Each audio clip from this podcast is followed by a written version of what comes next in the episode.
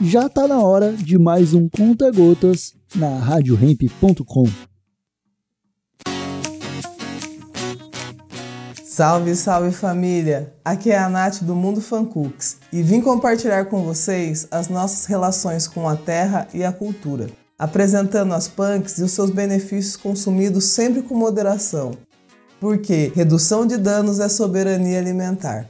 A planta de hoje é conhecida como cunhã, feijão borboleta, ismênia e clitória. Presente no Brasil desde 1845, segundo o registro do Jardim Botânico do Rio de Janeiro, ela foi coletada na província do Mato Grosso. Nativa da Ásia Equatorial, suas flores azuis são utilizadas na medicina, na religião e como iguarias em países como Tailândia, Indonésia e Malásia. Esta planta trepadeira, rústica e ornamental, é ótimo adubo natural pela fixação do nitrogênio precisa apenas de um caminho para desenvolver seus vários ramos. Suas folhas são compostas entre 5 e 7 folíolos, que são apenas folhas com um formato elipsoides e verde clara. As flores estão nos finos ramos de fixação, de coloração viva azul-violeta e a garganta branca. A clitória tem ciclos de no máximo 48 horas. Ela é daquela, precisa aproveitar de forma imediata.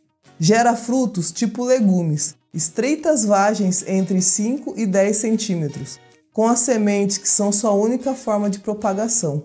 As flores azuis violetas são corantes naturais de alimentos com seus flavonoides e antocianinas, com atividade antioxidantes e hematoprotetora. Na medicina tradicional chinesa e na Ayurveda, é utilizada como um antidepressivo, um anticonvulsivo, um intensificador de memória, anti-estresse, antioceolítico, tranquilizante e sedativo. Seu nome científico é Clitória ternatia. Eu sugiro fazer um arroz com clitória.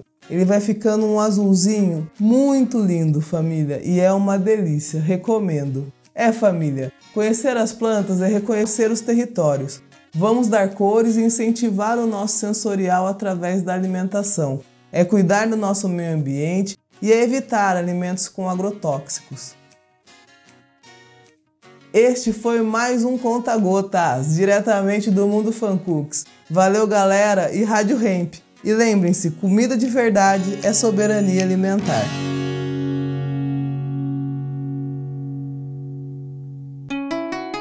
Rádio Hemp.